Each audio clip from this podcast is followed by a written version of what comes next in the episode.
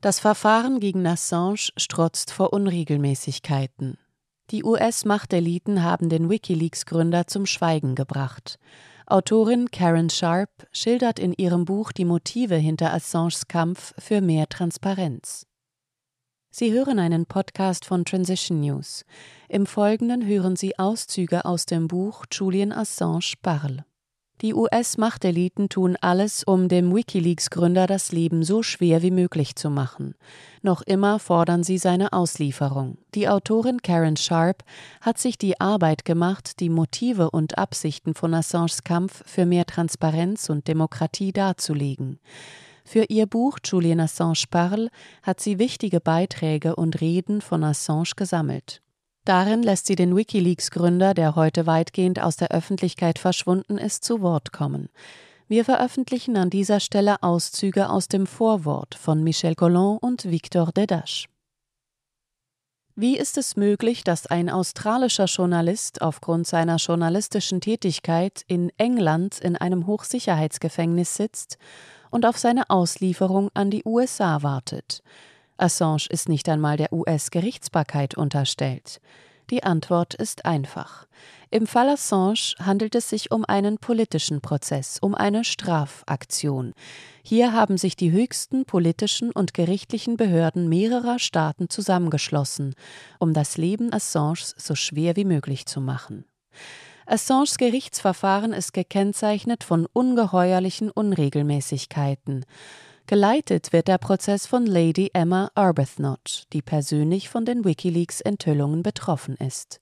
Zitat Lady Arbuthnot und ihr Ehemann profitierten von Geschenken und der Gastfreundschaft eines Cybersicherheitsunternehmens, das Wikileaks aufgedeckt hatte. Als Lady Arbuthnot den Vorsitz in Assanges Rechtsfall übernommen hatte, sprach ihr Ehemann zur gleichen Zeit mit hochrangigen Beamten in der Türkei, die von Wikileaks bloßgestellt worden waren. Einige dieser Beamten haben ein Interesse daran, Assange und die Wikileaks-Organisation zu bestrafen. Zitat Ende. Die Anhörungen wurden von Vanessa Baratster geleitet. Sie ist bekannt dafür, vorab verfasste Schlussanträge vorzulesen. Wenn die Verteidigung das Wort ergreift, kichert sie auch schon mal. Die USA änderten ihre Anschuldigungen gegenüber Assange dreimal. Man könnte meinen, dass sie sich nicht ganz sicher gewesen seien, warum sich Julian Assange in ihren Augen schuldig gemacht haben könnte. Willkür ohne Ende. Julian Assange ist nach dem ersten Tag des Prozesses kurz freigelassen worden. Dies, weil die USA ihre ursprüngliche Anklage fallen ließen. Danach wurde er sofort wieder verhaftet. Nach Ablauf der entsprechenden Frist kamen sie mit neuen Anklagen. Unregelmäßigkeiten sind an allen Ecken und Enden zu beobachten. Die Liste ist endlos. Um nur einige Beispiele zu nennen. Da sind einmal die Vergewaltigungsvorwürfe, die möglichst lange aufrechterhalten wurden. Das belegen E-Mails zwischen britischen und schwedischen Staatsanwälten. Amnesty International wird der Zugang zum Gerichtssaal verwehrt, laut der Organisation ein Novum im Westen.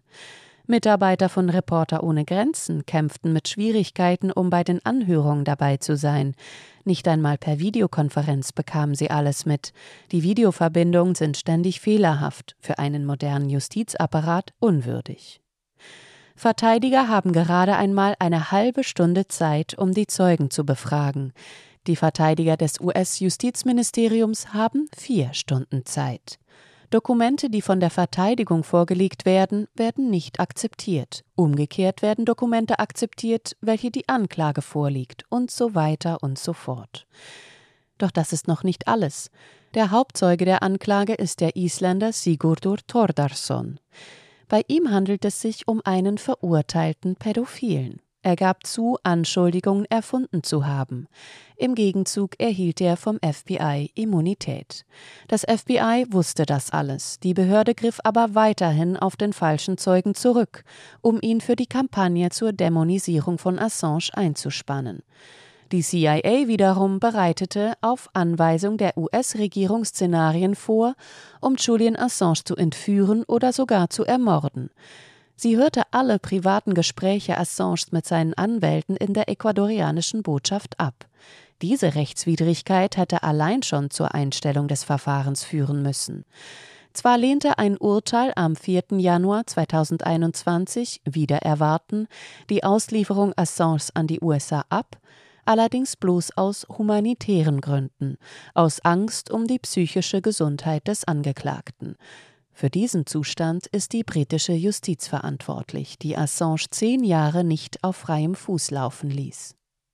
Julian Assange wird zwar einmal freigelassen, aber er wird sofort in ein Hochsicherheitsgefängnis zurückgeschickt, ohne Rücksicht auf seine geistige Gesundheit, weil die USA Berufung einlegten. Diejenigen, die ständig lügen, beschließen also, diejenigen ins Gefängnis zu schicken, die diese Lügen aufgedeckt haben. Unwissenheit herstellen. Die Mainstream-Medien haben über all diese Verfahrensunregelmäßigkeiten nicht berichtet, mit sehr wenigen Ausnahmen. Schlimmer noch, sie haben die Gerüchte und Verleumdungen weiterverbreitet, welche die US-Geheimdienste mit ihrer Dämonisierungskampagne organisiert hatten. Dabei sind wichtige Fakten verschwiegen worden. Dadurch ist es den Gegnern Assanges gelungen, ihn in einem völlig anderen Licht erscheinen zu lassen. Warum ist das so? In einem diktatorischen Regime kann ein politischer Prozess zu einem Schauprozess führen, bei dem der Schuldige dem Volkszorn preisgegeben wird. In einer Demokratie muss ein politischer Prozess jedoch im Verborgenen stattfinden, weit weg vom Blick der Öffentlichkeit. Der Prozess muss möglichst in die Randbereiche unserer peripheren Sicht verbannt und auf anekdotische Aspekte reduziert werden. Im Westen kann ein politischer Prozess nur dann erfolgreich sein, wenn die Informationen einen wichtigen Teil der Realität ausblenden und die Ankläger reinwaschen. In Wirklichkeit geht es darum, Unwissenheit zu erzeugen. Das weit verbreitete Bild von Julian Assange ist nicht vom Himmel gefallen. Es lautet, das ist ein größenwahnsinniger, frauenfeindlicher und vergewaltigender Widerling, der sich mit den Russen eingelassen, Verbrechen begangen und durch seine unverantwortlichen Handlungen Leben gefährdet hat. Die Wahrheit ist, wenn Sie den Fall Julian Assange Wikileaks nicht genau verfolgt haben, ist wahrscheinlich alles falsch, was Sie über diesen Fall zu wissen glauben. Nein, Wikileaks hat niemals Leben durch unverantwortliche Veröffentlichungen in Gefahr gebracht. Nein, Wikileaks ist keine Hackerorganisation. Wikileaks ist eine Website, die Whistleblowern Zuflucht bietet. Nein, Wikileaks hat nicht dafür gesorgt, dass Hillary Clinton verliert. Und nein, Wikileaks arbeitet nicht für Russland. Eine kurze Suche auf der Website wikileaks.org genügt, um sich davon zu überzeugen. Sie hörten einen Podcast von Transition News. Sollten Sie sich das Buch von Karen Sharp, Julian Assange Parle, bestellen wollen, können Sie dies auf Investigaction tun. Den Link dazu und zu weiteren Informationen finden Sie unter dem geschriebenen Text auf Transition News.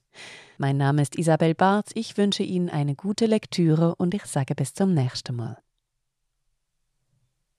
Dieser Podcast konnte nur entstehen, weil zahlreiche Leserinnen und Leser Transition News regelmäßig durch Spenden unterstützen. Wenn auch Sie uns unterstützen wollen, klicken Sie den entsprechenden Button auf unserer Webseite an. Vielen Dank und merci vielmal.